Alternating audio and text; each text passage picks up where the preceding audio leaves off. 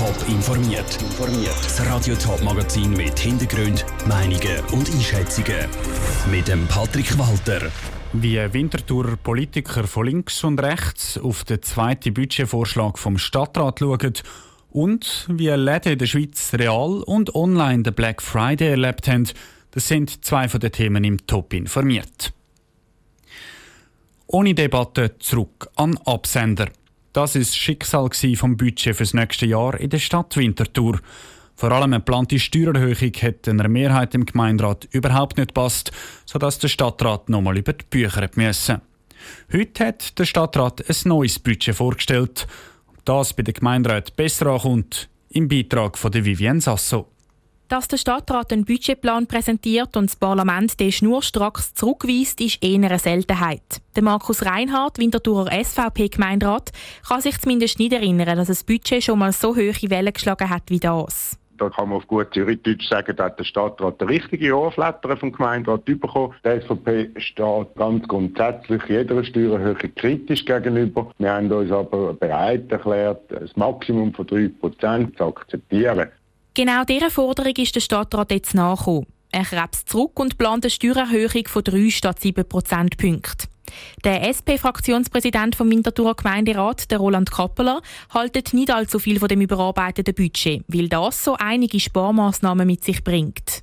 Das Budget, das heute präsentiert worden ist, passt zum heutigen Tag. Es ist ein Black Friday Budget. Es kommt günstig daher, aber das ist natürlich nicht das, was Winterthur braucht, weil Qualität ist einfach jetzt rausgestrichen worden. So verzichtet die Stadt beispielsweise auf einen Stellenausbau in den Winterthurer Schulen. Und auch die ein oder anderen Bauprojekte müssen wegen knapperen Budget für ein Zeitchen aufs Abstellgleis. Zu Recht findet der SVP-Gemeinderat Markus Reinhardt bei all diesen linksgrünen Wünschen, was man in dieser Stadt noch machen soll, ist leider zu befürchten, wenn die Politik so weitergeht, dass wir eben die Steuern irgendwann doch tun müssen, weil wir schlicht und einfach kein Geld mehr haben, um all diesen Unsinn zu finanzieren. Mit dem rechnet auch der Roland Kappeler. Für den SP-Gemeinderat sind die meisten von diesen Projekten aber kein Unsinn, sondern das, was Winterthur weiterbringt. Alles, was ein bisschen halt über das Obligatorium ausgeht, wo Lebensqualität von Winterthur ausmacht, wird jetzt gestrichen. Das heißt, wir haben jetzt einfach durch das einen Stillstand, es ist keine Entwicklung möglich. Das finde ich dramatisch. So richtig zufrieden mit dem neuen Budgetplan ist also weder die linke noch die bürgerliche Seite vom Winterthurer Gemeinderat. Die beiden Politiker rechnen damit, dass der überarbeitete Budgetplan trotzdem von der Mehrheit vom Parlament abgesegnet wird. Die Vivienne Sasso berichtet.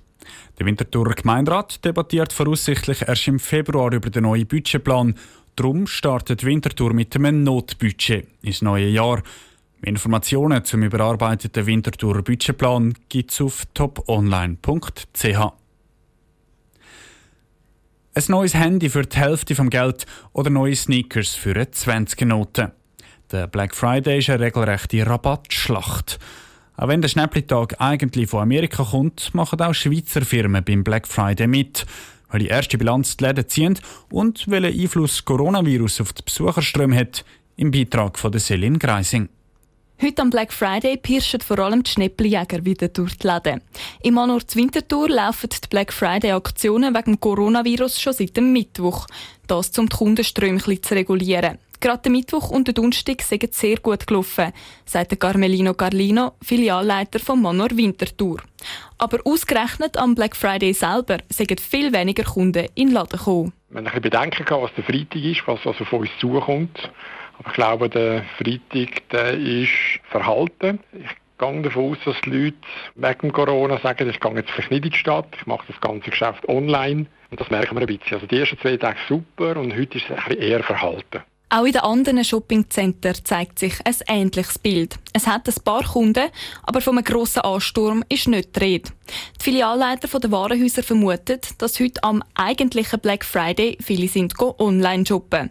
Und online hat es gerebelt. Bei Digitec Galaxus sind die ersten Artikel schon kurz nach dem 12. Uhr ausverkauft gewesen, sagt Norina Brun von Digitec Galaxus. Wir haben vor allem zwischen 12 und 1 am Morgen viel Staubsauger und Kaffeemaschinen verkauft. Ob sich die Erwartungen erfüllt haben, können wir natürlich erst sagen, nachdem alle Bestellungen bei uns eingegangen sind, also am Ende vom Black Friday. Aber wir liegen jetzt schon deutlich über dem Vorjahr, was Bestellungen angeht. Der heutige Black Friday hat also gezeigt, der Online-Shopping-Boom, den es wegen der Corona-Krise ja schon lange gibt, zeigt sich also auch heute klar.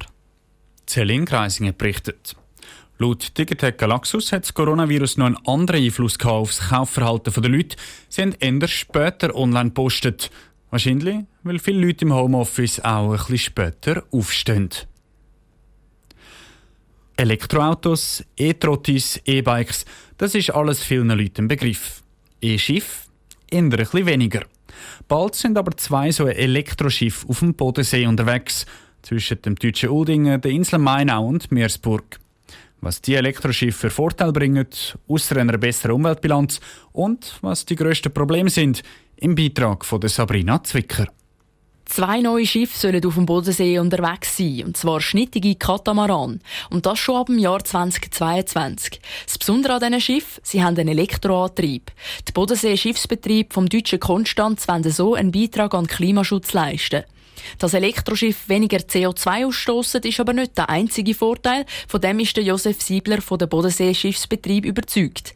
Die 300 Passagiere können die Fahrt auf dem Bodensee nämlich auch noch mehr geniessen. Eine Fahrt mit einem elektrisch betriebenen Schiff ist vielleicht noch entschleunigender. Schifffahrt hat ja ohnehin was Entschleunigendes an sich und äh, ein sehr, sehr leises Schiff wird wahrscheinlich auch angenehmer sein für die Fahrgäste. Da müssen wir mal schauen. Viel Erfahrung mit Elektroschiff gibt es nämlich noch nicht. Und das ist auch das grösste Problem. Bei vielen ist es herausfinden und es ausprobieren. Das weiß auch der Josef Siebler. Wie können wir die Akkus in den Schiffen unterbringen? Wie sieht es mit den Lademöglichkeiten aus? Wie sind die Zyklen äh, des Ladens? Da gibt es viele Fragen und viele Dinge, die wir erproben müssen. Wir können zum Beispiel in der Mittagspause die Akkus nachladen. Weil die Schiffe auch ein bisschen langsamer fahren mit dem Elektroantrieb, muss der Fahrplan noch angepasst werden. Und zwar im Sommer 2022, wenn das erste Schiff vom Stapel laufen soll. Wenn alles klappt, soll das zweite dann im 2025 den Betrieb aufnehmen. Der Beitrag von Sabrina Zwicker. Wie viel Geld der Bodensee-Schiffbetrieb für die zwei neuen Elektroschiffe ausgeben will, ist noch unklar. Auf jeden Fall weibelt sie schon bei Politikern, um von dort einen Teil vom Geld zahlt zu bekommen. Top informiert, auch als Podcast. Mehr Informationen gibt's auf toponline.ch.